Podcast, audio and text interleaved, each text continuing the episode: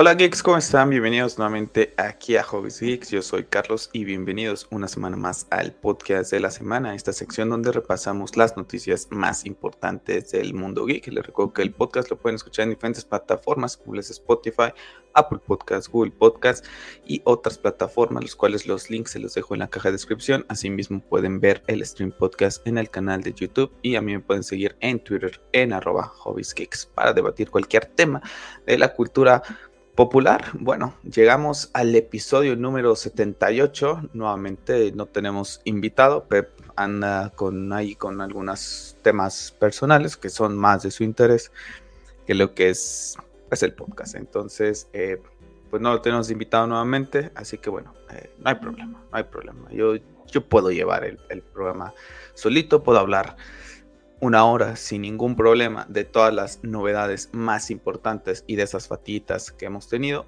eh, me sorprende porque es la primera vez, si no mal recuerdo, que grabo un podcast tan temprano.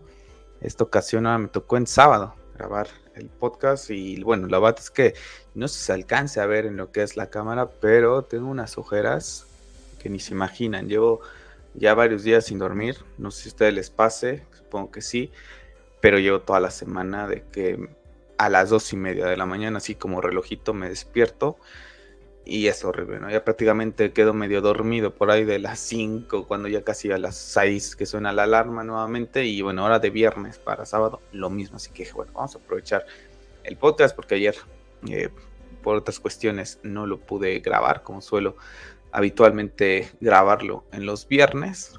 Pero bueno, vamos a platicar un poquito primero de esas fatiguitas. Ya la primera ahí está. La que entre cosillas ahí que tengo en la cabeza, temas personales y un poquito de estrés laboral, yo creo que se está juntando, que no me deja dormir. Y más aparte, no sé, algún cambio en todo lo que estoy eh, llevando a cabo de lo que son pues la nueva adaptación, nuevamente lo que les platicaba la semana pasada de regreso a la oficina, entre que no como bien, entre levántate eh, de horas diferentes. Yo creo que el estilo de vida ahorita nuevamente me está, me está costando un poco de trabajo. Lo asumo a eso más aparte de las otras dos cosas que les digo. Pero bueno, espero que pronto se nivele porque si no voy a parecer en verdad que, que como si me, si hubieran dado unos buenos golpes. No sé si se alcance a ver, ya me dirán. Pero bueno, ¿qué le hace uno? El paso de la edad. Es el paso de la edad no puede combatirlo uno, aunque uno quiera. Pero bueno, en fin, espero que esta semana pueda dormir un poquito, un poquito mejor. Y bueno, eh, en cuestiones de fatiguitas, pues la verdad es que esta semana no, no hay muchas. La verdad es que sigo viendo Malcolm en lo que es Disney Plus, no, no he visto nada más.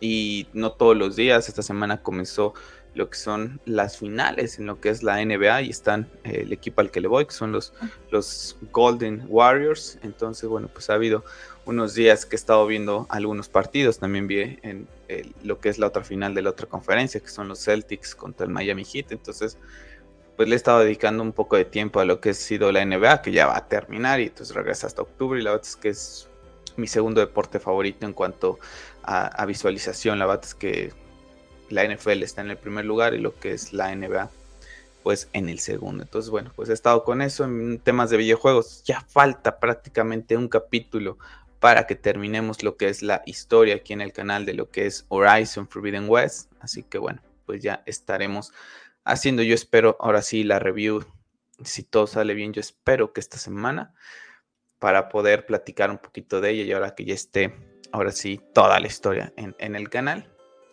Y bueno, sigue pendiente lo que es eh, God of War aquí en PC. Y posteriormente, ahorita que ya termine lo que es eh, de subir lo de Horizon Forbidden West, ahora sí, lo que les había platicado del nuevo juego que tendremos de PlayStation 5, ya comenzarán a llegar esos videos aquí al canal. Entonces, bueno, pues hay esos temas de, de fatiguitas, no muchos, la verdad, una semana más enfocada en temas laborales, en temas ahí con unos temillas personales. Pero bueno, pues ahí, ahí la llevamos, ¿no? Para llevar pues lo que es la vida, ¿no? A veces nos llegan estos momentos de, uff, que dice uno, ay, ah, caray, pero bueno, para eso estamos aquí, para platicar de otras cosas más alegres y bueno, de estas cosas que también nos distraen, ¿no? eh, vamos a hablar, vamos a quitar esto primero porque vamos a, vamos a hablar del, del, juego más al rato que es God of War. Pero antes de que se me olvide, ¿no? Porque pues al final de cuentas mucha gente estos pasatiempos los toma y dicen, ay, este, son tonterías, es una película, es un videojuego, es un libro, es un cómic, es una serie, es una película, ¿no? Le, restan mucha importancia, es una misma, es una canción nada más, por ejemplo, ¿no? Eh, cada quien encuentra en, algún momento de su vida, en, circunstancias difíciles, algún refugio. Y esta semana tuve oportunidad de leer en Twitter un, un chico que habló acerca de God of War 2018 que se lo ha acabado 15 veces el juego y que es un juego que le ayudó prácticamente a que se a que cometiera suicidio. Eh, le estaba pasando muy mal, eh, muchos cambios también en su vida de, mudarse de ciudades, más todo lo que estaba en su cabeza, pues estaba considerando ya el, el quitarse la vida. Y comenta que comienza a jugar el juego y se engancha le daban las 2, 3 de la mañana jugando porque quería saber más, se, va leyendo muy poquito a poco lo que son todo lo, que incluye el juego con esos eh, coleccionables que vas haciendo con Atreus y se engancha con el juego y le empieza a ayudar y nada más quería hablar de él, quería hablar de él y comenta en, algún momento que sus papás se sentaban con él, a pesar de que ya veían que lo había jugado varias veces y que pues, son momentos que ahora va a atesorar toda su vida, ¿no? De que sus papás le, llegan a preguntar acerca de Kratos, le preguntan acerca de Atreus, se involucra en lo que es la cultura nórdica. Entonces, la bata es que pues hay mucha gente, ¿no? Así como él, que, encuentra algún refugio en algunas de estas eh, cosas. Entonces, enhorabuena para toda esa gente que puede encontrar en estos pasatiempos ese, ese sentido de, poder levantarnos, ¿no? Yo lo platiqué en algún stream hace unos mesecitos, ¿no? De, Batman v Superman, ¿no? De que es mi película favorita y que tiene un significado también muy personal eh, en la etapa en la que estaba pasando de mi vida. Y cada vez que me siento un poquito así, pues decaído y todo, es una película que pongo y pum, ¿no? Y también tengo algunas otras series que hemos platicado aquí en el podcast con Pep, que también las llevo a poner y, te levanta, ¿no? El mismo God of War también, lo he jugado cuatro o cinco veces y también, pues es un juego que también te enseña muchas cosas, como le he dicho. Entonces, pues hay cositas que te van ayudando. Batman, desde luego, ha sido pues un, un, acompañante en mi vida, ¿no? Entonces, me gusta muchísimo leer todas estas cosas, ¿no? Porque un videojuego, un videojuego hizo que un ser humano decidiera no quitarse la vida cuando ya lo tenía. Entonces, hay gente que menosprecia todas estas cosas, todos estos pasatiempos, pero la realidad es que son muy fuertes, ¿no? Siempre eh, lo he comentado, ¿no? Uno se aferra a algo, aún les digo, a una canción, a una película, a algo. Te, aferras para que en esos momentos en los que estás atravesando algo muy difícil, te ayuden a superarlo, ¿no? Y aprendas. Batman creo que es un claro ejemplo de, lo que nos enseña, ¿no? De, no rendirte nunca, por eso también es, es un personaje que me encanta. Y bueno, pues ahí está pues esa fatiguita, bueno, fatiguita, ¿no? Esa experiencia que tuve esta semana leer esto, ese tweet, ese hilo bastante largo de este, de este chico, que la verdad es que te toca el corazón, ¿no? Y, ver eso, y, hay muchas eh, historias de esta manera, de un videojuego, una película, algo que le llega a salvar la vida a una persona, y eso es algo increíble. Entonces, nunca hay que dar por sentado estas cosas, porque son, pues sí, para algunas personas son tonterías, pero para la otra es, algo que los llega a rescatar. En fin, vamos a pasar a temitas de esta semana porque estuvo bastante movidona. Vamos a comenzar con el tema de Marvel Studios porque bueno, tuvimos el primer póster y el primer tráiler de lo que ha sido la serie de She-Hulk. Eh, bueno, una serie que llegará el próximo agosto a Disney Plus. La verdad, gente, es que yo ya hice mi comentario de, lo que me pareció el tráiler y no vuelvo a hablar de esta serie. No la pienso ver. Eh, Moon Knight, que era una serie que estaba muy interesado en ver en Disney Plus. Tengo pendiente los dos episodios eh, últimos. La verdad es que no me apetece perder mi tiempo en esa serie. Prefiero invertirlos en otra cosa que, me llene a mí. Ya, la verdad es que yo no puedo con este tono de Marvel. La verdad es que el CGI luce terrible, los chistes tontos.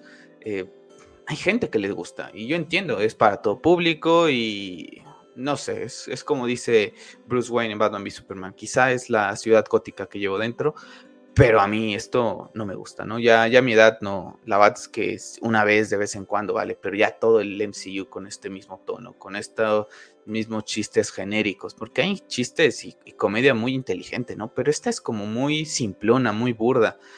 A mí en lo particular no me gusta, ¿no? Y la verdad es que no me llama nada la atención, no creo que esté hablando de esta serie, ni, tampoco creo que la vea, la verdad, ahora sí que si la veo es porque de veras que no hay nada, o no sé, pero no, ver a Hulk ahí, eh, ay no, es, es, que es una comedia esto, la verdad es que a mí no, no me agrada todo lo que es, le aplaudo mucho toda la estructura que tiene el MCU y, cómo han ido eh, realizando este universo, cómo lo van juntando, etcétera, pero en el sentido de que todo es tan igual, oye, pues yo entiendo que quieras que, que se vea como que todo forma parte de, pero pues no es lo mismo, o sea, no, que todo sea igual, la verdad es que a mí me aburre, ya, ya llega un punto en el que dices, ya, y después de tantos años de lo mismo, a mí en particular me aburre, yo sé que hay mucha gente de Marvel que le encanta y bueno, pues se respeta, ¿no? Pero a mí en lo particular, paso de largo, no va a ser una serie que les digo, tenga pensado a ver, sinceramente, Miss Marvel tampoco, Thor,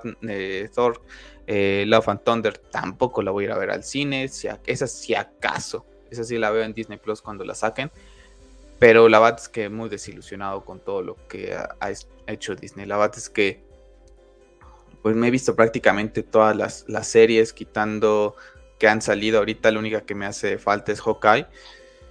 Y no, la verdad es que no. O sea, y Moon Knight no la voy a terminar de ver, What no la terminé de ver y no pienso terminarlas de ver. La verdad es que antes sí era de las personas que terminaba una serie, o sea, a pesar de que fuera pésima, si ya había invertido dos, tres, cuatro temporadas o una o dos, yo la terminaba de ver porque si quiero saber cómo termina esto, ¿no? Ya hace mucho tiempo que, dejé de hacerlo y dije, paso de largo, la verdad es que tenemos tan poco tiempo en esta vida y con las otras obligaciones que uno tiene como para decir, pues el poco tiempo que tengo invertirlo en algo que no disfruto, ¿no? Entonces yo siempre le he dicho y lo hablamos en el podcast pasado, yo cosas que no me gustan, yo paso de largo. Ni hablo de ellas, ni invierto en ellas, ¿no? Entonces, nada más aquí como comentario, pues ya salió el primer tráiler, el primer póster. Si llega a salir otro tráiler, pues a lo mejor lo hablaremos y a lo mejor doy mi opinión si me hace cambiar de, de cierta forma de perspectiva. Pero de ahí en fuera, cuando salga la serie, jamás, jamás hablaremos de ella. Pero bueno, una serie que sí me tiene interesada es que esta semana se ha comentado que Matt Corman y Chris Ort estarán desarrollando lo que es la serie de Disney Plus de lo que es Devil Bueno, para mí Devil sigue siendo el estándar de lo que es una serie de superhéroes el día de hoy. Eh, ayer tenía un, un, debate con una persona en Twitter acerca de esta serie porque decían qué es lo que no quieres ver aquí o qué, que es el mayor miedo a esta serie. Yo le dije, yo puse un tweet citando otro tweet, que el tema Disney, ¿no? El tema Marvel Studios involucrado. Él me decía, bueno, pero es que Disney está involucrado desde hace tiempo porque la hizo en ese entonces Marvel Television y ABC que pertenecen a Disney, que estoy de acuerdo, pero no estaba Marvel Studios, ¿no? Marvel Studios no estaba involucrado, eh, el universo eh, que existe entre todas estas series, películas, pues sí, medio se hace mención a lo que es la, el altercado en los Avengers, pero no pasa más de ahí, no es como que en verdad sientas que estás en ese universo. La paleta de colores es totalmente diferente en esta serie y la crueldad que existe es muy diferente. Para mí yo lo veo y digo, esto es un Ellsworth, ¿no? Eh, de lo que es Marvel, ¿no? Y ahora sí lo van a llevar a, cabo para que este eh, Daredevil pueda convivir con lo que es eh, Spider-Man, con lo que va a ser los Cuatro Fantásticos, con quien quieran, ¿no? Entonces, a mí en lo particular sí me da miedo que le, den ese bajón de calidad y que ingresen esos chistes tontos, esos chistes burdos, en la misma paleta de colores. Me gustaría que mantenga la misma paleta de colores, ese tono oscuro, ese tono cruel.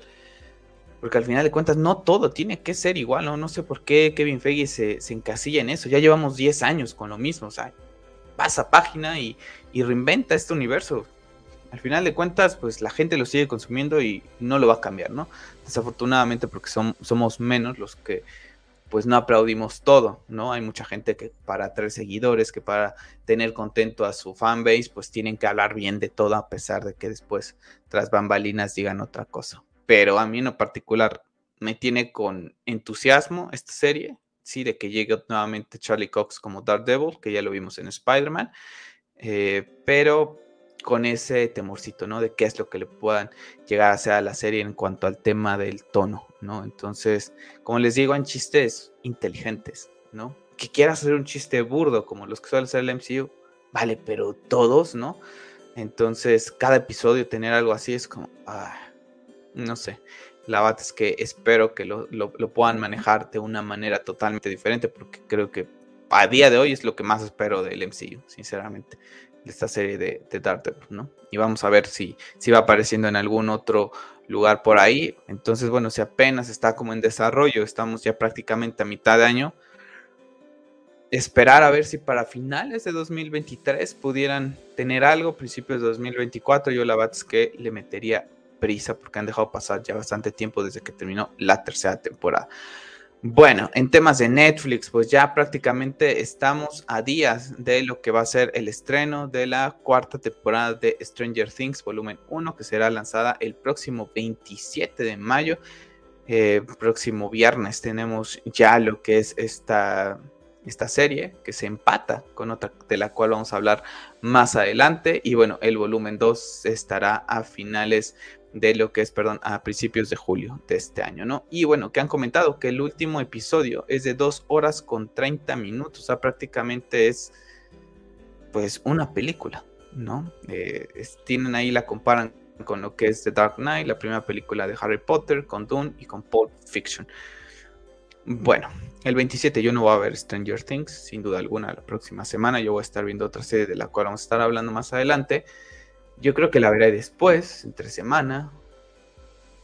Y esta serie sí la voy a ver por ver qué pasa, nada más, ¿no? La que tampoco me llama mucho la atención. Eh, crecieron mucho los niños, era una de sus características que cuando la vi por primera vez te llamaba la atención, ¿no? Eran esos niños geeks eh, en un pueblito ahí de los ochentas eh, y, te atrapaba, ¿no? Eh, ya después ya no. Han pasado muchos años desde la última vez que los vimos, ya prácticamente son unos adolescentes, prácticamente ya más adultos jóvenes, ¿no? Ya están en sus 20, en sus primeros 20 la mayoría de ellos.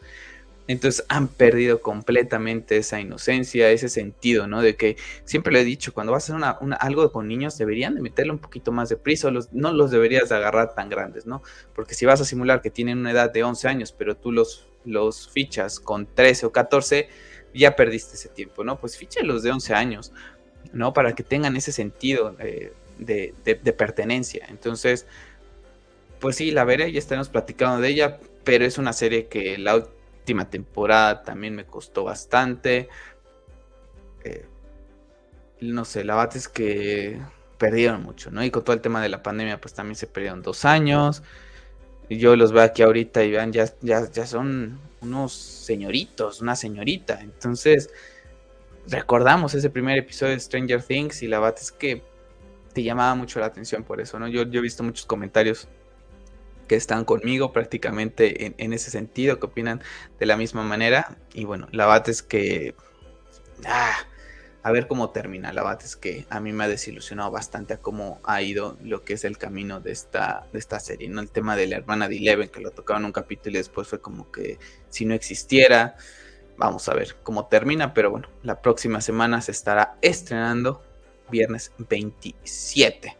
Y otra serie que ya viene prácticamente en camino, que es The Voice, ¿no? Eh, próximo viernes 3 de junio, es martes, no recuerdo qué día, sí es viernes 3 de junio, pues bueno, pues ya se estrena lo que es... Eh, pero aguántenme porque es 6.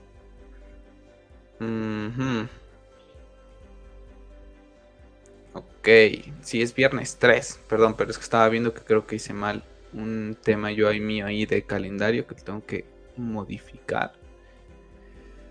Entonces, eh, bueno, regresando a, lo que es eh, pues esta serie, pues ya tuvimos otro tráiler y tenemos este póster. El día de ayer también salió pues todo este trailercito de, de Dawn of the Seven, ¿no? Que está ahí relacionado a este tema como de parodia de lo que es Batman v Superman. De hecho, Zack Snyder lo, lo tuiteó, ¿no? De que estaba contento, de, lo felicitaba de que su visión pudiera ser, ser lanzada, ¿no? Eh, después de todo lo que ha pasado con la Snyder Cut, que bien sabemos la gente que estuvimos involucrada en este, en este pues, movimiento. Entonces, bueno, esta sí es una serie que me ilusiona bastante prácticamente estoy ya pocos días de renovar mi suscripción a Amazon exclusivamente por esta serie. La, bueno, la voy a mantener porque después en lo que es eh, agosto, pues se viene el estreno de lo que es El Señor de los Anillos. Entonces ahí picotearé a ver qué es lo que tiene Netflix, aprovecharé para ver las películas de lo que es James Bond, ahorita que ya está la última que no he visto. Entonces, bueno, ahí veré más o menos qué hay más o menos en Amazon. Y ya posteriormente, después de que termine... Eh, lo que es El Señor de los Anillos, bye, ¿no? Y hasta el próximo año que regrese quizá con la cuarta temporada de lo que es The Voice, una serie que sí, que espero con muchísimas ganas, el tráiler luce fenomenal, la verdad es que es una serie que se sale, que es muy bizarra, entonces la verdad es que me encanta, ¿no? Rompe todo ese, género, ese, ese estilo, y cómo es, increíble, ¿no? Es una, una serie, es una producción que a lo mejor no me debería de llamar tanto la atención, que son superhéroes, eh, está basado en, historietas que me dan igual, a diferencia, por ejemplo, de las de Marvel y DC, que ninguna me termina de enganchar. Y esta, en cambio, pues me tiene con muchísimas ganas, ya prácticamente en unos días. Y bueno, vamos a, a, ver a Homelander nuevamente con esa maldad y esa sonrisa diabólica que tiene regresar. Así que bueno, pues ya estaremos platicando de ella en próximos días. Y bueno, lo que platicamos acerca de Zack Snyder ahorita de que también estuvo tuiteando ahí acerca de lo que fue eh, pues Down of the Seven, pues esta semana Alfonso Herrera, quien estará en Rebel Moon, pues ya se ha, dado eco acerca de sus primeras impresiones de Zack Snyder y, ha comentado lo siguiente Poncho Herrera, ¿no? Que dice que actualmente se encuentra en Los Ángeles, ¿no? Para grabar lo que es la nueva película de Zack Snyder, Rebel Moon y dice que va a estar aquí por algunos meses y dice que Zack Snyder es eh, un, fantástica persona, ¿no? Que ya lo conoció, que no tiene mucho tiempo que lo conoció en el set, ¿no? Pero bueno, que es increíble cómo se maneja con el crew, que tiene una atmósfera increíble, que está muy emocionado y que bueno, que él oficialmente no ha comenzado eh, grabaciones, que él ha estado con todo el tema de la cámara eh, pruebas de, maquillaje, de lo que es su cabello, etcétera, pero que no puede decir absolutamente nada, nada más que él es el mejor. Entonces, bueno, eh, dice que él es el, gran hombre que está ahí y que, bueno, que, que, ha transformado a lo que es la industria, ¿no? Entonces, bueno, pues ahí tenemos nuevamente lo que es eh, otra persona, otro actor, en este caso un actor mexicano, eh, hablando bien de lo que es Zack ya lo hemos platicado en diversas ocasiones, que yo no entiendo el odio que se le tiene a Zack cuando todo su cast y toda la gente que trabaja con él, desde el que va por el café hasta el más importante, ¿no? Eh, de lo que es su, sus crew, hablan bien de él, ¿no? ahí te dice la, la forma de trabajar de él, el tipo de jefe que es, y bueno, pues no entiendo, jamás lo entenderé ese odio que, se le tiene a Zack Snyder, pero ya lo tenemos ahí a Zack en lo que es este, pues preparándose para lo que es Rebel Moon con muchas ganas de que este proyecto llegue a Netflix. Y bueno, vamos a ver qué tal está el papel de Poncho Herrera y qué tan importante será para la trama, pero bueno, tenemos ahí a Ponchito pues hablando nuevamente de Zack Snyder, les recuerdo que Poncho Herrera está en Spotify, también con el tema del podcast de lo que es Batman desenterrado. Y bueno, hablando de Zack Snyder, pues el día de ayer, que es eh, viernes 20, se cumplieron, se cumplieron ya dos años, eh, dos años, eh, sí, dos años del anuncio de lo que es este la Zack Snyder Justice League, ese momento en el que bueno, hizo un evento en lo que fue Vero, ¿no? Eh, desentrañando lo que es Man of Steel, estuvo Henry Cavill ahí en compañía, y bueno, también posteriormente se unieron varias personas del movimiento, y bueno, llegó la, pregunta de todas las madres de las preguntas en ese momento acerca de cuándo iba a sacar la Snyder Cut, y recuerdo que que Zack en ese momento le dice, bueno, pues si pudiera voy y la dejo en algún baño, que alguien la agarre y que que la tome, ¿no? Y, la filtre, ¿no? Que era la, Snyder Cut, pero decía que era algo, pues un poquito difícil. Yo recuerdo que los insiders un día antes estaban con que it's happening, it's happening, dije, ay, no, no puede ser, no puede ser. Y cuando dijo eso Zack, dije, oh, no, pues fue, fue pura mentira, ¿no? Fue puro humo. Y no, al final, pues nos da... Eh, pues la sorpresa, ¿no? De que la Zack Snyder Justice League iba a ver la luz en HBO Max en 2021, como lo hizo el año pasado ya tuvo su aniversario hace pues prácticamente dos meses. Y bueno, pues un día para conmemorar, un día que yo recuerdo muy bien, acababa de comenzar prácticamente estábamos encerrados por tema de la pandemia, yo también estaba ahí con unos temitas personales y la verdad es que, como les dije hace rato, ¿no? La verdad es que me alegró bastante ese día este, este anuncio. Eh, el podcast lo comienzo a hacer por este anuncio, eh, porque me da esa, esa, motivación para venir a hablar de todas estas cosas que, que tanto me gustan, que tanto disfruto y de un movimiento al que he pertenecido desde día uno y que me siento orgulloso de estarlo y que, y bueno, que seguimos luchando por, por, el restore de Snyderverse, ¿no? Otra historia de estas de que te enseñan de que nunca te rindas en la vida, ¿no? Y que al final de cuentas la verdad siempre triunfa y que después de todo lo que ha pasado la familia Snyder, pues bueno, tuvieron una pequeña lucecita en, este, en esta vida con este, pues, release de su película, ¿no? De uno de sus bebés, de sus proyectos. Entonces, bueno, pues 20, dos años de este, de este día que los fanáticos de Zack Snyder, los fanáticos, yo creo que deberían ser hasta del cine, eh, deberían de aplaudir, ¿no? Porque es algo que no se logra y un movimiento eh, lo logró, que Warner Brothers dijera, es tiempo de, de sacarlo, ¿no? Esto genera muchísimo ruido y bueno, también aprovecharon hay que ser honestos, también fueron muy oportunistas que sabían que no tenían contenido para lanzar en HBO Max. Dijeron, este movimiento lo va, nos va a traer bastantes suscriptores. Y bueno, pues ahí está la razón ¿no? del por qué eh, celebramos este, este movimiento, este día. Y lo estaremos celebrando muchísimos años, yo creo. Siempre recordaremos ese 20 de mayo del 2020 en plena pandemia. Zack Snyder nos daba esa, esa alegría, ¿no? De que pues íbamos a ver la verdadera Zack Snyder Justice League. Entonces, bueno, pues yo lo recuerdo muy bien, estaba de home office, como les digo. Eh, tenía ahí el teléfono ahí puesto en lo que trabajaba ahí de fondo, escuchando eh, con los audífonos esta, pues, este evento. Y como les digo, también estaba, le estaba pasando mal por un, un tema personal y la verdad es que bastante, bastante contento, ¿no? Te, hace olvidar un poquito a veces esta, esta realidad. Entonces, pues bueno, platíquenme ustedes qué es lo que estaban haciendo hace dos años, cuando estaban pues en el evento de lo que es la Zack Snyder Justice League, cómo se enteraron de este. Y bueno, temas de DC Comics, pues ya saben que está todo el alboroto este de lo que es el caso de lo que es Johnny Depp con Amber Heard. A mí la que no me interesa, pasó de largo, pero vamos a comentar esto porque eh, se dio la noticia, ¿no? Que todo este tema, con todo este tema, Warner Brothers ha decidido remover un montón de escenas de lo que es de, Mira en, Aquaman 2, ¿no? Y que bueno, pues prácticamente eh, es lo que comenta la propia Amber Heard, ¿no? Que hay una versión nueva de este de esta película en donde varias de sus escenas han sido eliminadas. Entonces de aquí podemos ir entendiendo también un poco del por qué ese atraso de la película. Se me hace una estupidez, ¿no? Eh, están llevando un caso muy personal a un extremo impresionante. La verdad es que a mí no me interesa la vida de lo que es Johnny Depp ni Amber Heard. Ya bastante tengo con la mía como para estarme preocupando por ellos. Entonces creo que esto debía ser entre ellos, personal, pero se le ha dado una relevancia magnífica. Tampoco entiendo que tenga que ver, pues, uno con otro, ¿no? Lo que le hicieron a Johnny Depp de sacarte de estas películas, a ti te saco también ahora. Pues sí, será por la imagen, a lo mejor, ¿no? De que no quieran tener esa imagen, pero habrá gente, muchísima gente que ni sabe de que Amber Heard y Johnny Depp se están dando de golpes ahí en los tribunales de, Estados Unidos, ¿no? Van y ven la película y ya está, y hay, hay gente que ni sabe quién es Amber Heard, ¿no? Entonces se me hace una tontería. Creo que fue un cast perfecto para Mira.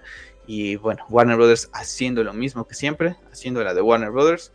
En fin, vamos a ver cómo termina Aquaman, que ya de por sí había dicho Jason Momoa que iba a ser más divertida y con más chistes que lo que fue la primera, que tiene ahí sus cositas bastante eh, criticables. Y bueno, pues ahora le quita también un atractivo como lo es Mira y un personaje tan importante como lo es Mira en lo que es el lore de Aquaman. Entonces, a ver qué rumbo toman. Lo que les digo, Warner Brothers tomando decisiones de Warner Brothers. Y una decisión que yo no entiendo es que vamos a tener una serie en CW de Gotham Knights, que ya lo habíamos platicado hace tiempo, basada en el tema del videojuego que hablamos la semana pasada, que luce cutrísimo. bueno, jugar el juego, pero la serie de plano no la veo, absolutamente nada. Y es triste, es lo que platicábamos hace unos minutos, ¿no? Como una serie de The Voice. Me ilusiona más que una serie basada en el universo de Batman. Es increíble. ¿Por qué? Porque se nota la calidad, se nota la inversión, el talento. Aquí es como, vamos a hacer, a ver qué, rescatamos, qué, qué, poquito generamos, eh, con que agarremos algunos, eh, algunas personas fans, pues ya está, a ver si agarramos a la gente que está en el videojuego, lo involucramos a mí de plano no, conmigo no cuenten y es triste porque soy fanático del universo de Batman y que una serie basada en este universo no me genere nada es de llamar la atención y a muchísima gente ¿eh? también se los digo, no nada más es la ciudad gótica que llevo dentro yo, muchísima gente dice es que CW, oye, inviértelo un poquito y le lleva al HBO Max, ¿no? Haz la original de HBO Max. CW es calidad eh, comedia, comedia y no en el sentido de comedia de chiste, comedia telenovela, como decimos aquí en, México, ¿no? Entonces, no por nada han estado cancelando un montón de series en las últimas semanas, diciendo hasta aquí llegan varias de ellas. Y ahora le das otro proyecto, o sea, viste que Batwoman no funcionó y ahora le das Gotham Knights nuevamente a CW. Por Dios, Evad, que no entiendo el manejo que tienen. Ahí está eh, lo que es la serie. Tenemos ahí el primer vistazo yo la bat es que paso de lo que son estas series de CW. Y bueno, eh, esta semana tuvimos lo que es, eh, pues tuvimos el Warner Brothers Discovery of On Front, en donde prácticamente después de decir fue una decepción total.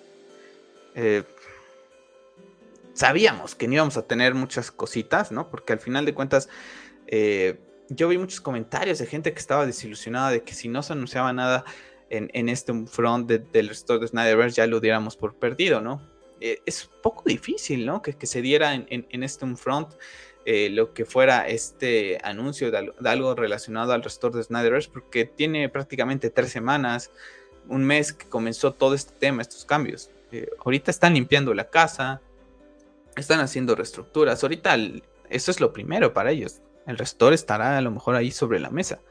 Pero no es que llegó Saslab y dijo, a ver, lo primero que tengo que hacer es esto, el store, ver qué pasa aquí. No. Primero tienen que reestructurar de cierta manera. Al final de cuentas son compañías y tienen que manejarse de esta manera. Y se los digo porque yo he visto a, compañías eh, cercanas en donde he trabajado que las absorbieron.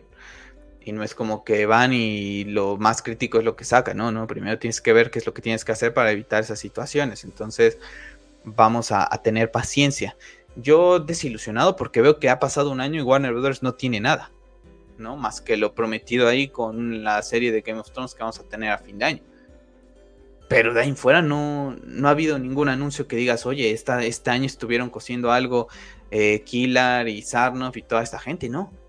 La bate es que no, entonces bastante desilusionado. Nuevamente para mí Warner Brothers no saben, no saben ni qué hacer. Esperemos que la fusión comience a generar eh, nuevos eh, cambios en lo que va a ser el contenido, porque, híjole, la verdad es que bastante deja que desear. Se supone que Saslav ha comentado que, que retomarán todo el tema de, Harry Potter para hacer algunas series. Entonces es lo que platicamos en, algún momento también en, algunos podcasts acerca de que es una franquicia que deben de tomar. ¿no? Tienes tres franquicias importantes como los Game of Thrones, DC y Harry Potter, por ejemplo. Trata de explotarlas, ¿no? Porque Disney por su parte tiene Marvel, tiene Star Wars, eh, entonces aprovecha, ¿no? Es, esa competencia. ahorita Amazon va a tener el Señor de los Anillos, van a ver lo que va a generar con el Señor de los Anillos. Entonces compite contra ellos, ¿no? Compite contra ellos porque, pues al final de cuentas, tienen propiedades que llegan a atraer también a mucha gente. Y Warner Brothers, a mí la bat que ahorita HBO Max pues como les platiqué hace unos días, no, no abro esa aplicación desde hace ya bastante tiempo. Entonces, vamos a ver si, pasa eso. Y bueno, en temas de DC, pues esas eh, han cancelado lo que fue la, lo, de The Wonder Twins, ¿no? tenía una producción de 75 millones y dijo Saslav, pero al carrer esto no, no va a tener 75 millones de presupuesto y mucha gente se enoja porque dice, no, bueno, entonces ya ninguna serie va a tener 75 porque dicen que quieren hacer series de bajo presupuesto. Pues sí, yo creo que para unos personajes como ellos, 75, la verdad es que está bastante, bastante alto, ¿no? ¿Por qué no mejor esto lo invertiste en Gotham Knights?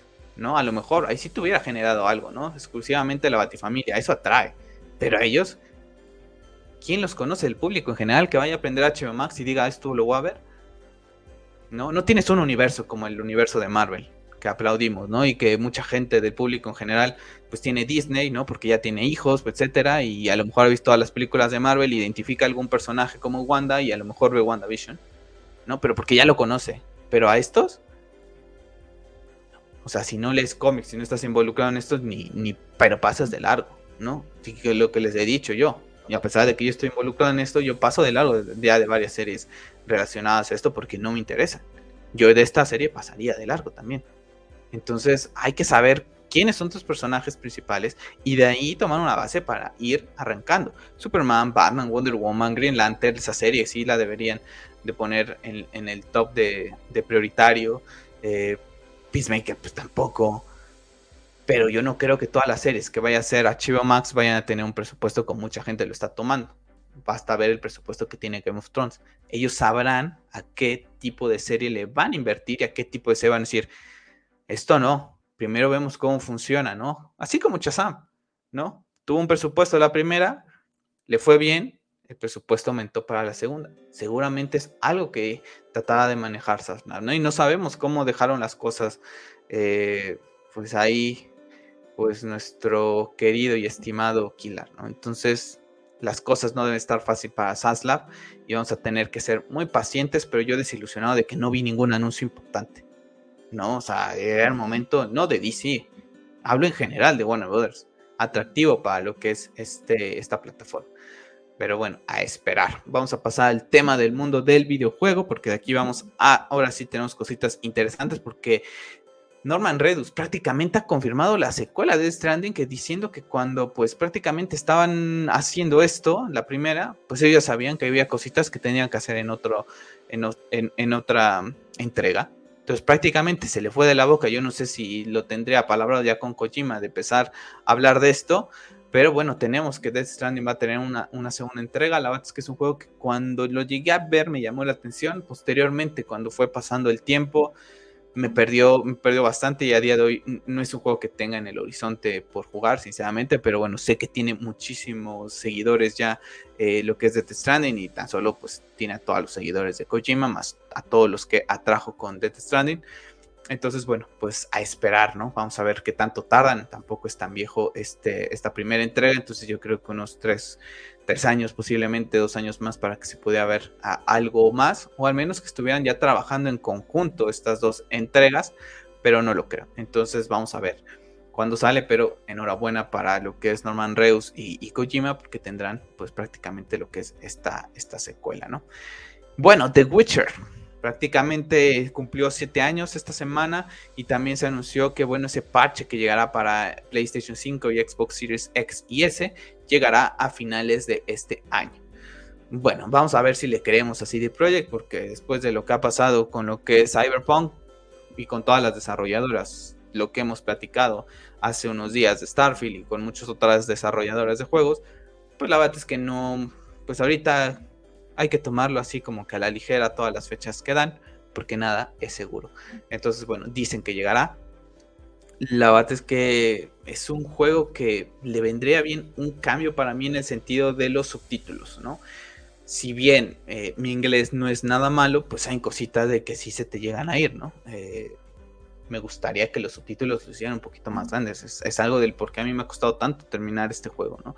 Eh, está muy pequeño y, no me termina ahí como de, la historia de, atrapar por eso mismo, porque tampoco es que mi visión sea la mejor, ¿no? recuerdo que en, algún momento salido con lentes aquí en el canal, entonces lo traté de volver a jugar y sí me cuesta bastante, ¿no? Entonces, a ver si con esto tiene todo ese tema de accesibilidad para poderlos hacer un poquito más, más grande y ver qué tanto cambia, ¿no? No creo que sea muy, muy una mejora así muy impresionante, porque es un juego de hace 7 años pero bueno, tendrá algunas cositas interesantes y que seguramente la fanática de The Witcher se volverá a jugar, ¿no? Entonces, sabiendo que se vienen nuevamente nuevos juegos en desarrollo por CD Projekt de esta franquicia, pues le viene bien el auge de lo que es The Wild Hunt, ¿no? Más aparte ahí la serie que está con Henry Cavill. Entonces, bueno, a ver cuándo llega a salir.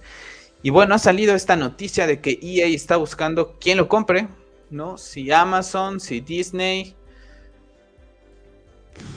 si Apple, ¿ustedes a quién le gustaría? A mí Apple definitivamente no. Amazon tampoco. Y la verdad es que no soy muy fan del ratón. Pero yo se lo daría a Disney. Creo que Disney tiene el capital para hacerlo. Y otra cosa, Disney tiene la propiedad de Marvel, tiene la propiedad de Star Wars.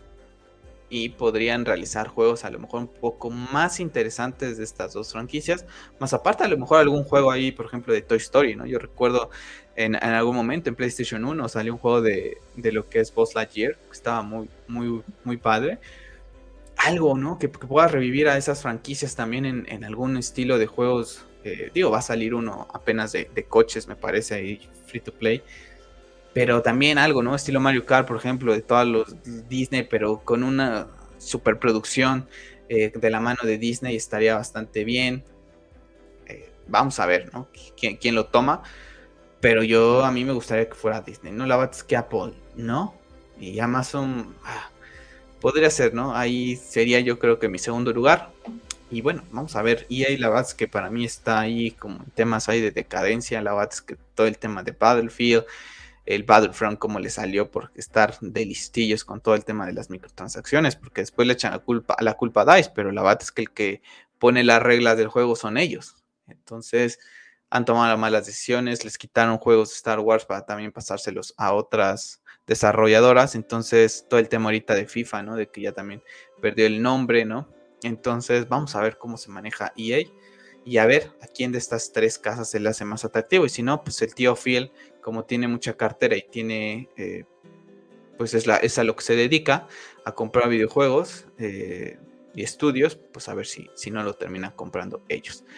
Bueno, ha salido el rumor esta semana de que el remake de The Last of Us llegará este año. Llegará a finales de este año, de acuerdo a un insider, y que también ya está trabajando todo el tema del multijugador de The Last of Us parte 2 y que es algo muy ambicioso por parte de Naughty Dog. Estuvieron la gente de PlayStation esta semana en los headquarters de, Naughty Dog eh, y decían que estaban emocionados con lo que está trabajando el equipo, ¿no? Entonces después sale estos rumores y dices, ok, a ver si, si no, lo, no lo anuncian. Está el tema de Final Fantasy, está el tema de God of War y este The Last of Us como posibles salidas este año, a finales de año. Yo no creo que saquen tres juegos así de tochos Sony este año y que juegue esas tres cartas, ¿no? Y más sabiendo que Nintendo ya cayó eh, Zelda, que Xbox ya cayó Starfield, una carta se jugarán para el próximo año, a principios de año. Y yo dejaría a, The Last of Us. Una, siento que es un remake innecesario. Independientemente, es uno de mis tres juegos favoritos. ¿eh? eh The Last of Us 1. Eh, me lo jugué en Play 3, me lo jugué en el remaster de Play 4. Y la base que lo juegas en Play 4 no se ve nada mal. ¿no? Y seguramente si lo pones en Play 5, a lo mejor algún, no sé si tenga parche, pero mal no se verá lo ve innecesario. Que vale, que va a ser una chulada verlo con las gráficas del Play, del, 2, más alguna cosita extra que puedan agregar. Que sí, va, puede cambiarla un poquito la experiencia, que está el rumor de que puedan agregar algunas escenas extras. Está el rumor también de que el, el multijugador va a salir con este juego, porque va a ser el incentivo para que también compres este, más la serie que se viene, todo en conjunto, pues hace que vamos a estar ahí, ¿no? Es un remake innecesario, pero la gente que hemos tenido oportunidad de jugar este juego, lo vamos a volver a jugar porque es, un, es una obra maestra, ¿no? al menos para mí me gusta muchísimo más que, que el 2. Entonces, vamos a ver, yo no creo que lo lleguen a sacar este año y si lo llegan a sacar, entonces los otros dos, uno de los otros dos, ¿no? God of War o Final Fantasy se cae, porque esos para mí creo que son pesos más pesados porque son juegos nuevos a este que viene siendo un remake. Entonces, vamos a ver cuándo llegan a salir, pero bueno, ahí está trabajando PlayStation en lo que van a ser sus próximos proyectos y bueno, eh, esto va a ser garantía, es Naughty Dog y es The Last of Us y vamos a, a esperar, no ser pacientes a que se cumplan esos rumores y bueno, Dejen en los comentarios si a ustedes les gusta la idea de tener un remake de un juego que la va, ha envejecido bastante bien. Bueno, vamos a dedicarle tiempito a God of War Ragnarok porque bueno, saben que es mi juego más esperado. Después de este yo no sé qué juego vaya a ser mi juego más esperado, a ver si en algún momento, dependiendo cómo termine la historia de Ragnarok, eh, hacia dónde nos pueda llevar la franquicia de God of War. No, pero así eh, a futuro que yo vea de aquí a 2024, por ejemplo, no tengo un juego que me ilusione como me ilusiona God of War. No, no, no, no, no existe. Sí, eh, estará Starfield, estará eh, lo que es Bayonetta, si ya salió este año, estará eh, lo que es Zelda, está Spider-Man 2, está el de Wolverine, pero ninguno me genera el interés que me genera God of War. O sea, ninguno. Entonces, va a estar difícil una vez que se acabe esta historia. Esperemos que la puerta la dejen muy abierta para otras mitologías. Yo espero eh, hacer algún videito más adelante acerca de, lo, de, esos temas. Pero bueno, vamos a pasar a leer todo este artículo porque se me hace bastante interesante. Justamente hablábamos de la accesibilidad en lo que es The Witcher. Bueno, pues vamos a hablar de ello ahorita con God of War Ragnarok porque aprovecharon todas estas cositas que utilizaron en lo que fue la versión de, PlayStation, de PC para también llevarlo a lo que es esta nueva generación. Y nos dice que las profecías sobre el Ragnarok traen cambios a todos los reinos y con eso nos emociona anunciar algunas funciones de accesibilidad nuevas que estarán disponibles en God of Ragnarok. No solo rediseñamos la interfaz de usuario para ofrecer más flexibilidad y legibilidad, también volvimos a idear la distribución de los controles desde cero y agregamos más personalización a nuestros sistemas de combate e interacción. Conservamos todas las funciones de accesibilidad de God of War del 2018 y las ampliamos con el objetivo de incluir más de 60 métodos para ajustar la jugabilidad y adaptarla mejor a sus necesidades y estilo de juego. A continuación les presentamos algunas de las funciones nuevas y destacadas. Funciones de God of War 2018 de PC agregadas a God of War Ragnarok.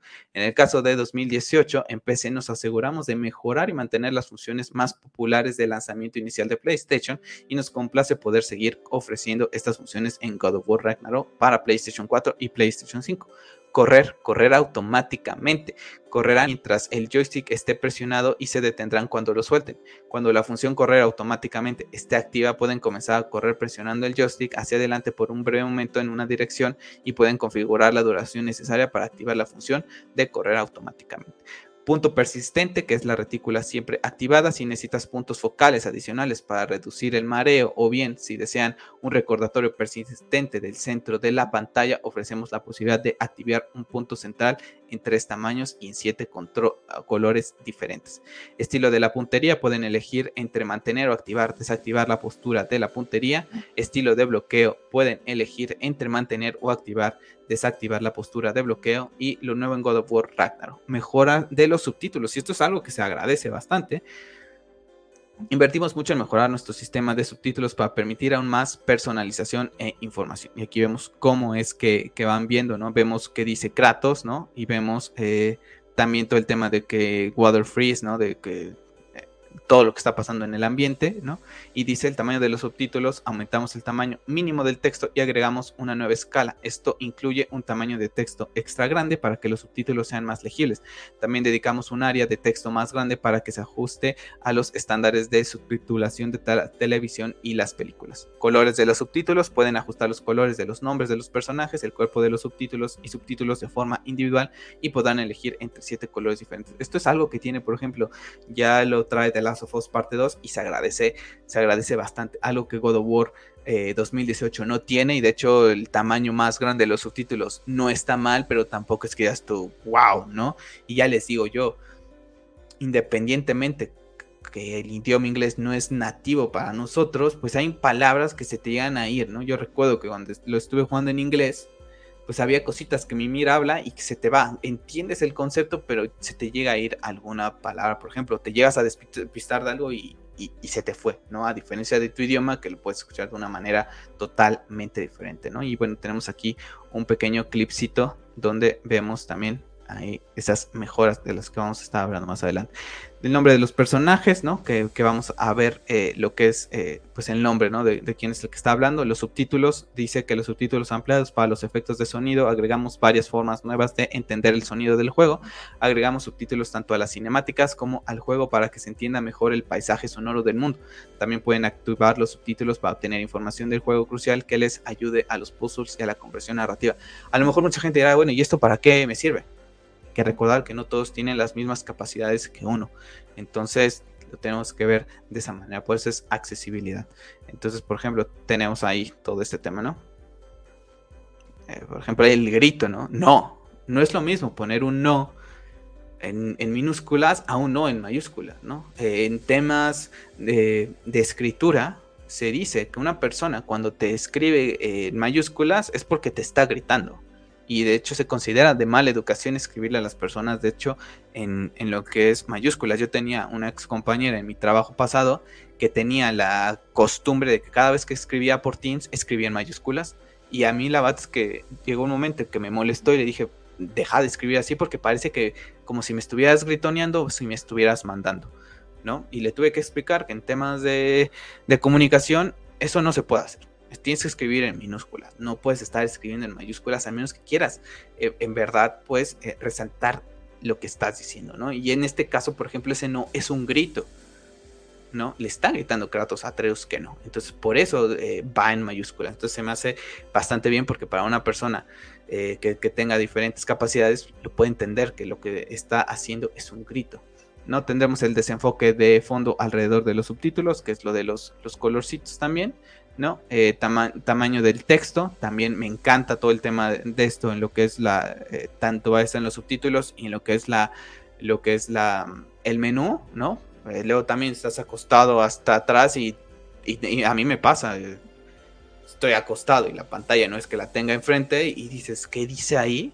Entonces, pues está, está, está muy interesante, ¿no? Tenemos, por ejemplo, este, ¿no? Vemos cómo se ve el iconito de que la puerta está cerrada, ¿no? Y vamos a ver cómo eh, lo trabaja, ¿no? Con un icono mayor, ¿no? Entonces no es lo mismo verlo con, con ese tamañito a verlo con este, este tamaño. ¿no? Vamos a tener redistribución de los controles, que rediseñamos nuestro sistema de distribución de los controles para que personalicen sus configuraciones de botones en God of War Ragnarok. Habrá una amplia gama de controles predefinidos, así como asistencia con la asignación personalizada de controles. Los botones individuales se pueden intercambiar y para algunas acciones complejas pueden elegir configuraciones alternativas de una lista de ajustes predefinidos. Bueno, también tenemos el modo de alto contraste que nuevo, eh, dice nuestro nuevo modo de color de alto contraste le permite aplicar un color a objetos del juego como objetivos, enemigos y otros personajes, entre otros elementos. Cuando esto se activa, se les aplicará una capa de color a los personajes que los hará más visibles, mostrará el fondo como opción y pueden quitarle la saturación al fondo para aumentar aún más el contraste. La pintura transversal, los objetos de botín y los efectos especiales también se pueden hacer más visibles de este modo. Bueno, tenemos también la personalización de la activación de alto contraste. Seleccione desactivado, activado o siempre activado solo durante el juego. Esto excluirá las cinemáticas para facilitar el acceso. Se puede configurar el modo de alto contraste para que se active y se desactive al deslizar el dedo. Este modo se desactivará automáticamente cuando estés en un menú de configuración o menú del personaje. ¿no? Y aquí tenemos lo que son las pantallas de muestra y personalización de color de alto contraste. Seleccione una paleta de colores que se adapta a su estilo de juego y ajusten los colores individuales para cada personaje, enemigos o elementos. Aquí lo vemos, ¿no? Kratos está en azul, Atreus está en amarillo. Y bueno, tenemos ahí el personalización de alto contraste que va muy similar. Tenemos el tema de la ayuda de la, navegación, que bueno, eh, ahora eh, la brújula eh, mostrará una garrita de lo que es de oso. Ya no vamos a ver la, mano de, de Frey, ¿no?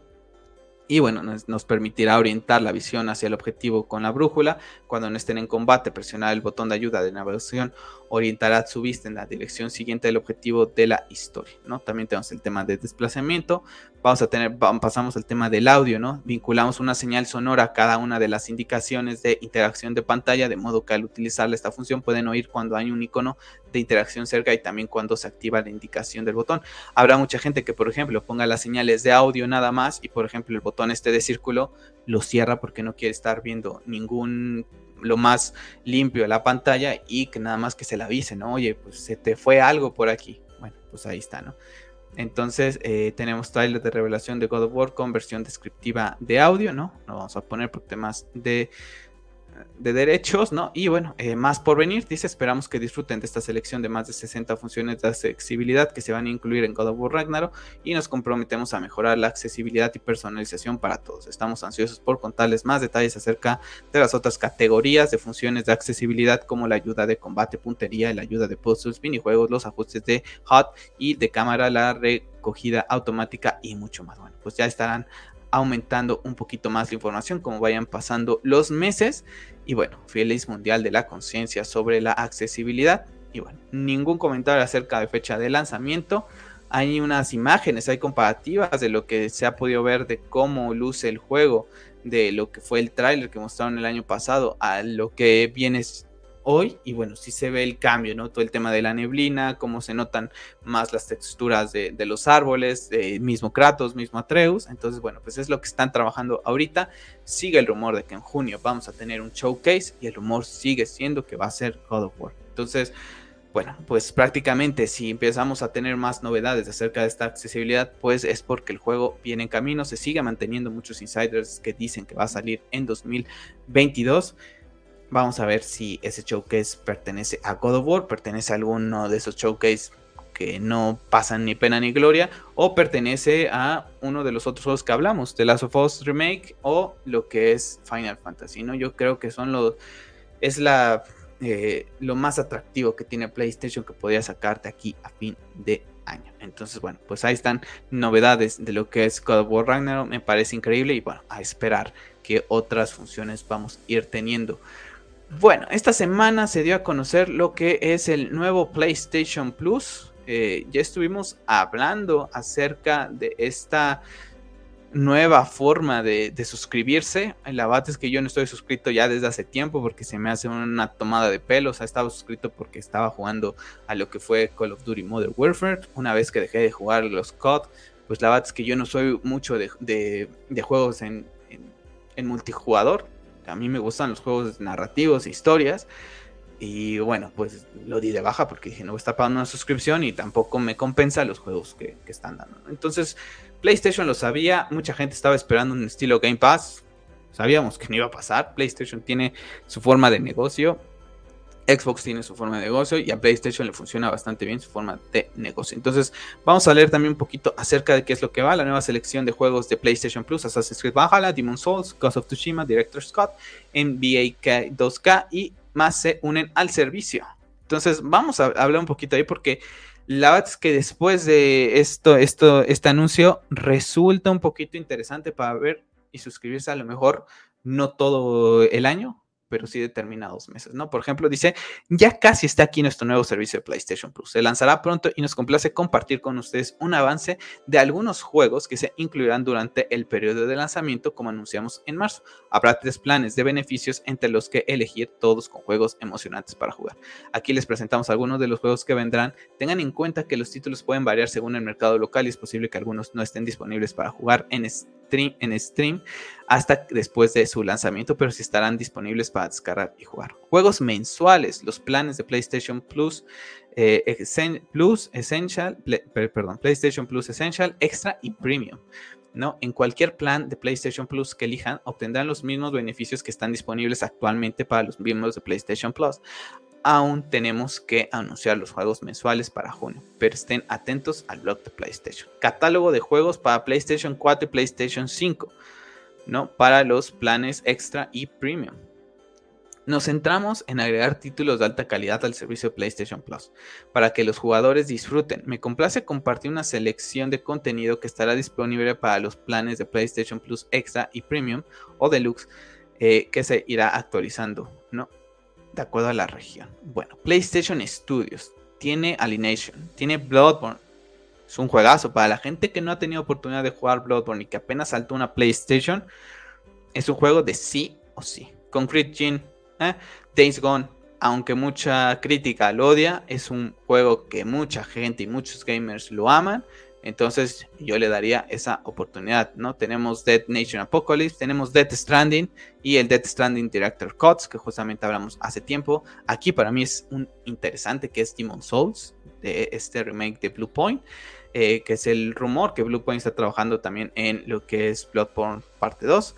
Tenemos Destruction All Stars, Everybody's Gold, tenemos Ghost of Tsushima, Director Scott, que también es un juego muy atractivo, tenemos God of War, tenemos Gravity Rush, Gravity Rush Remasters, tenemos Horizon Zero Dawn, que nunca estará más eh, jugarlo, a pesar de que es un juego de 2017. Tenemos Infamous First Light, Infamous Second Sons, que justamente con Second Sons fue con quien estrené yo mi PlayStation 4.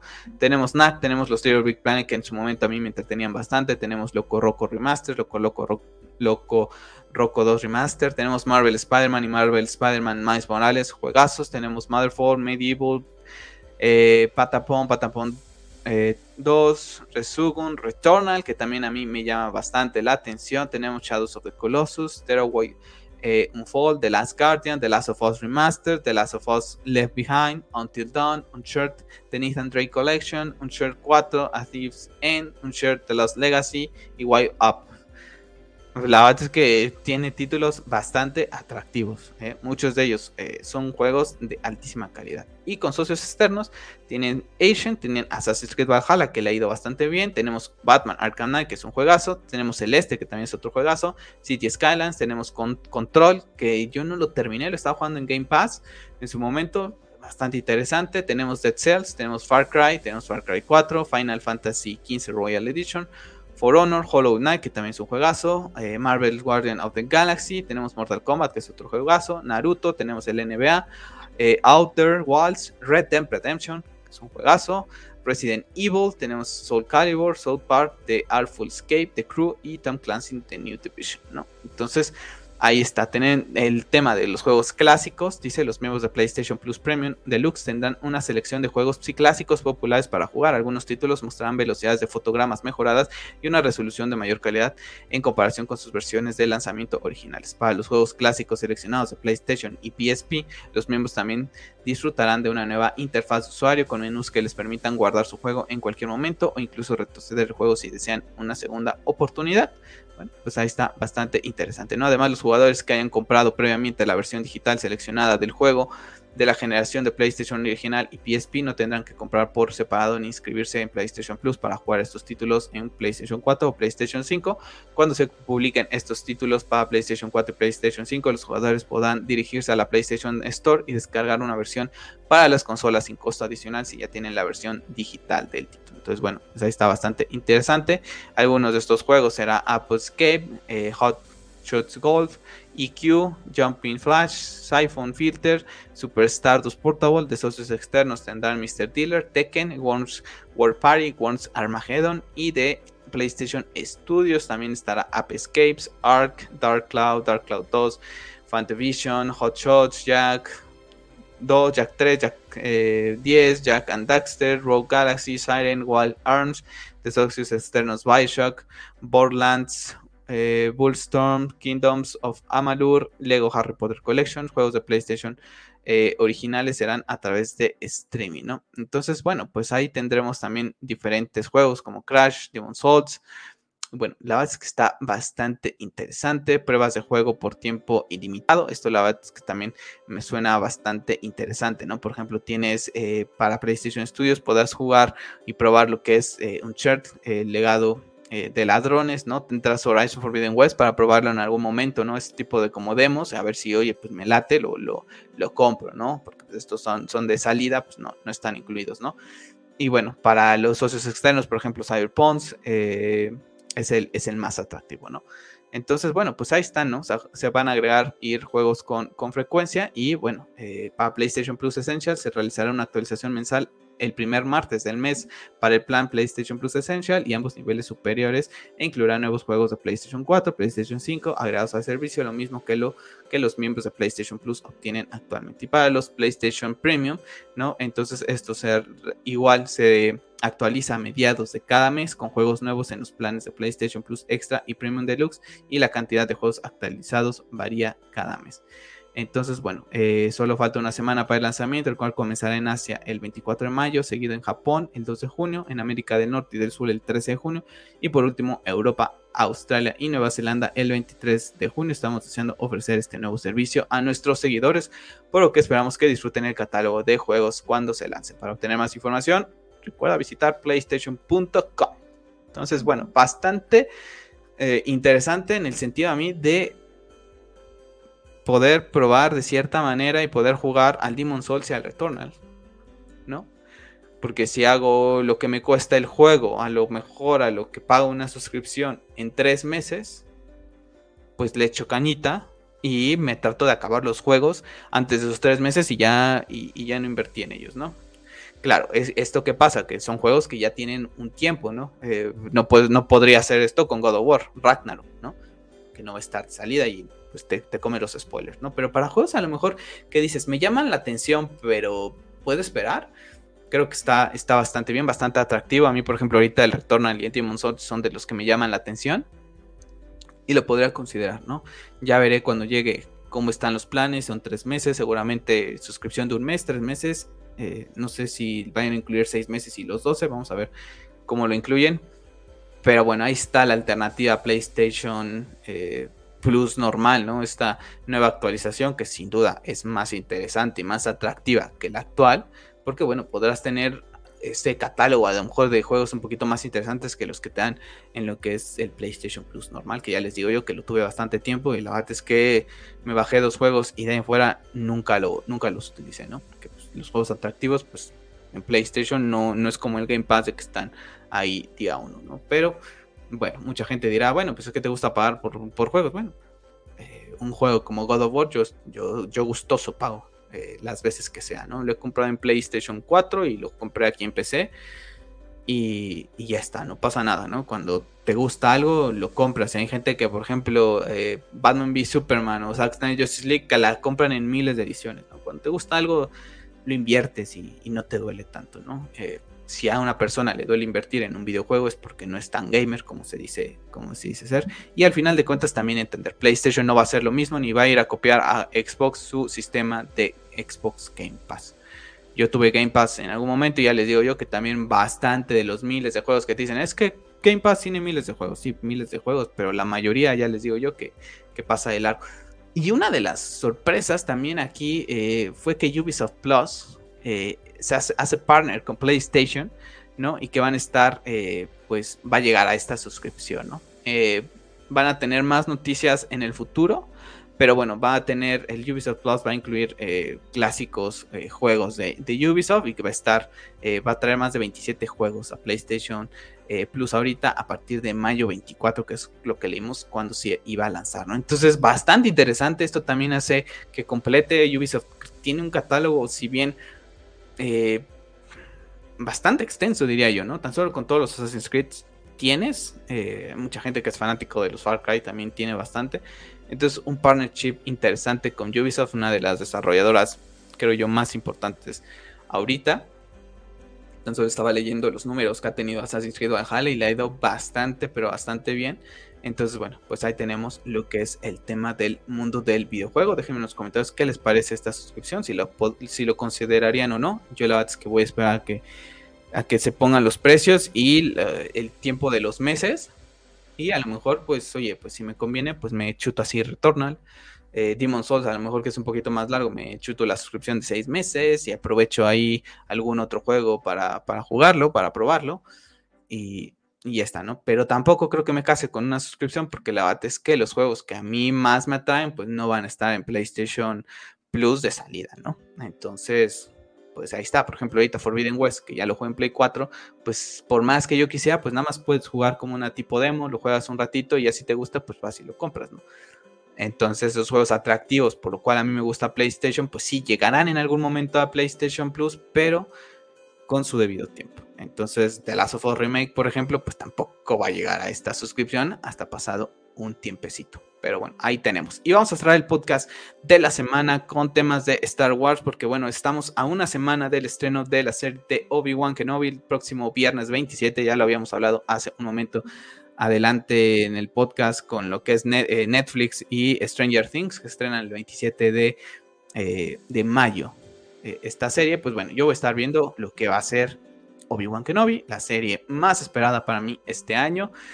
Y bueno, ¿qué les digo? Esta semana tuvimos esta imagen que tuvo Vanity Fair, tuvieron detrás de cámaras con todo lo que viene de Star Wars, ¿no? Y eh, la rebelión que va a ser televisada, dicen, ¿no? Así lo titulan, todo lo que va a estar, eh, pues, con Star Wars. La verdad es que se me hace muy interesante Obi-Wan ahí en el centro, eh, un sable de luz. tenemos ahí a lo que es Pedro Pascal con lo que es Mandalorian, que ha sido ya, y es un personaje icónico de Star Wars. Tenemos a Sokatano eh, con, con Dawson y tenemos a lo que es Diego Luna en su papel de Andor también, ¿no? Una serie que tiene prevista estar llegando también este año y vamos a ver, ¿no? Que ya hablamos también en un podcast pasado de que no se ha estrenado ni la primera y ya tiene empezada la segunda, ¿no? También tuvimos ahí algunas imágenes de Darth Vader que estamos viendo aquí en pantalla para la gente que está en el stream podcast. Y bueno, un poquito... Mm, eh, no me gustó que la primera imagen oficial, un poquito más de vista acerca de Darth Vader, de lo que vamos a ver a Hayden Christensen de este, en esta serie, viniera de Vanity Fair. ¿no? Sinceramente, por ejemplo, estas fotos que salen, de que son tomadas del videíto y todo, pues está mochado, ¿no? En, algunas capturas. Oye, pues si ya le ibas, si sabías que Vanity Fair te iba a comer mandado con estas, pues sácate tú una primera, una foto, una foto, un postercito que sabemos que lo están esperando para irlo sacando cada semana, como vienen trabajando con The Mandalorian, trabajando con lo que es eh, Boba Fett, cada semana van sacando un póster. Bueno, sabemos que van a hacer eso, pero oye, muéstramelo antes tú también, ¿no? Eh, en fin, eh, fotos bastante interesantes, un detrás de cámaras bastante interesantes y que bueno, que deja con cositas también muy destacables acerca de lo que es Star Wars, porque bueno, también eh, se ha comentado en, esta, en, esta edición de Vanity Fair, primero se confirma el secreto a voces, porque yo no sé, mucha gente lo dio como por notición, el tema de que la serie de Ahsoka se estrena en 2023. Ya habíamos platicado, creo que en podcast pasados, acerca de eso hace mucho tiempo, que está programada para 2023, era lógico hace una semana también platicamos de que ya comenzó su, rodaje, es lógico, eh, postproducción, yo creo que estará estrenándose, yo creo que esa va a ser la primera serie de Star Wars del próximo año. Eh, Mandalorian tiene ese estreno entre finales de, lo que es eh, de este año, principios del otro, entonces yo creo que Ahsoka estará llegando para a lo mejor, yo creo que sí la puedan estrenar para el 4 de mayo del 2023 o más o menos por este abanico de lo que es Obi-Wan Kenobi, ¿no? Dependiendo cuál va a ser el calendario para estrenar Mando, eh, lo tendremos ahí, ¿no? Pero seguramente es la primera serie porque ya, ya, empezó grabaciones, posteriormente estará la producción. Entonces, bueno, pues ahí tenemos como que esa confirmación que ya prácticamente se sabía, ¿no? Tenemos eh, que la serie de Acolite, ¿no? Eh, se confirma también, ya, lo habían, ya lo habíamos platicado, pero no sé por qué nuevamente se, se, vuelve a tornar como noticia importante que se citara 100 años antes de los sucesos del episodio 1. La verdad es que para mí es una serie que sí me genera mucha eh, satisfacción que estén haciendo, porque siempre me ha gustado mucho todo el tema de la antigua república. Entonces, ver todo esto, 100 años, tan solo eh, puedes jugar con el maestro Yoda y, verlo, cómo es que llega a convertirse en, el maestro más importante del consejo, ¿no? Tan solo son 100 años. Yoda eh, estará en sus primeros andares aquí, entonces podrías jugar muy bien con eso si lo saben hacer bastante bien, la caída, ¿no? Vamos a ver cómo es que es la caída de los hits para que se convierta en la regla de los dos. Podrías ahí entremeter series también de Dark Plagueis, por ejemplo, como entrena a lo que es Palpatine. La verdad es que tienen muchísimas cosas que aprovechar con The Acolyte. Eh, a mí es de las, de las series que más me, me llaman la atención, porque también se anunció que John Watts, director de Spider-Man, eh, pues está trabajando en una en desarrollo de lo que es una serie de Star Wars después de los sucesos del regreso del Jedi y la describen como una versión galáctica clásica, ¿no? De estas aventuras de los años 80.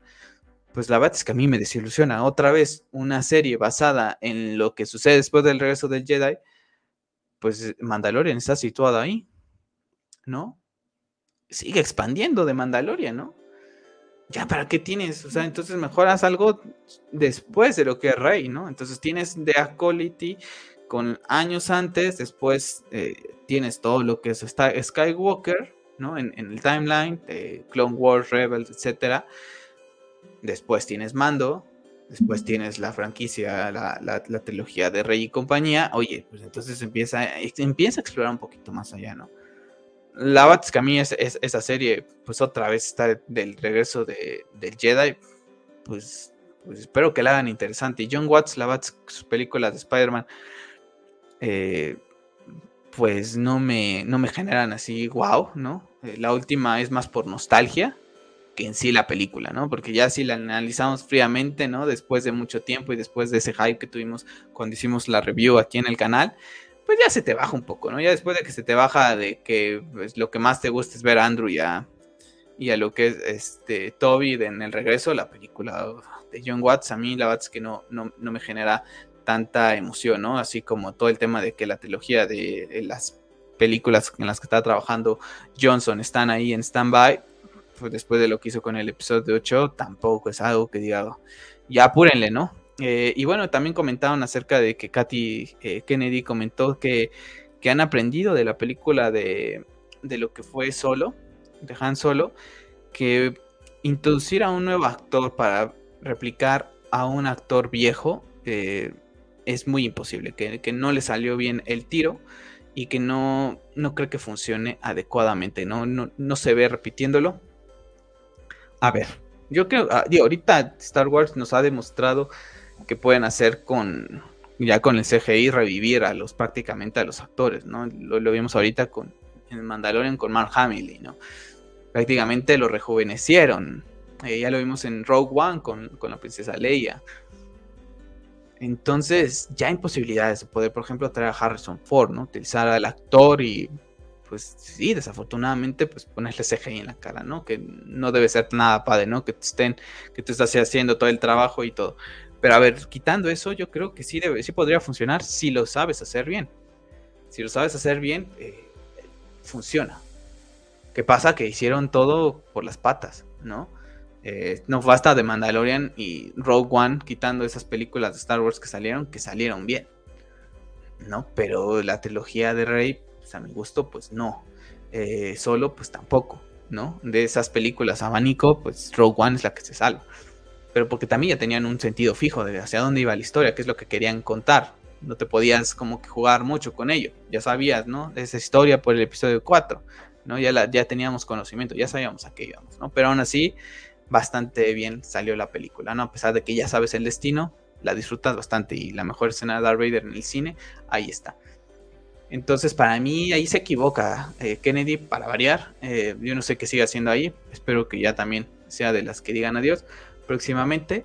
Porque es que ahí tiene que ocuparle un puesto como Filoni, como Fabreo, gente que en verdad quiera estos personajes y no nada más esté buscando esto.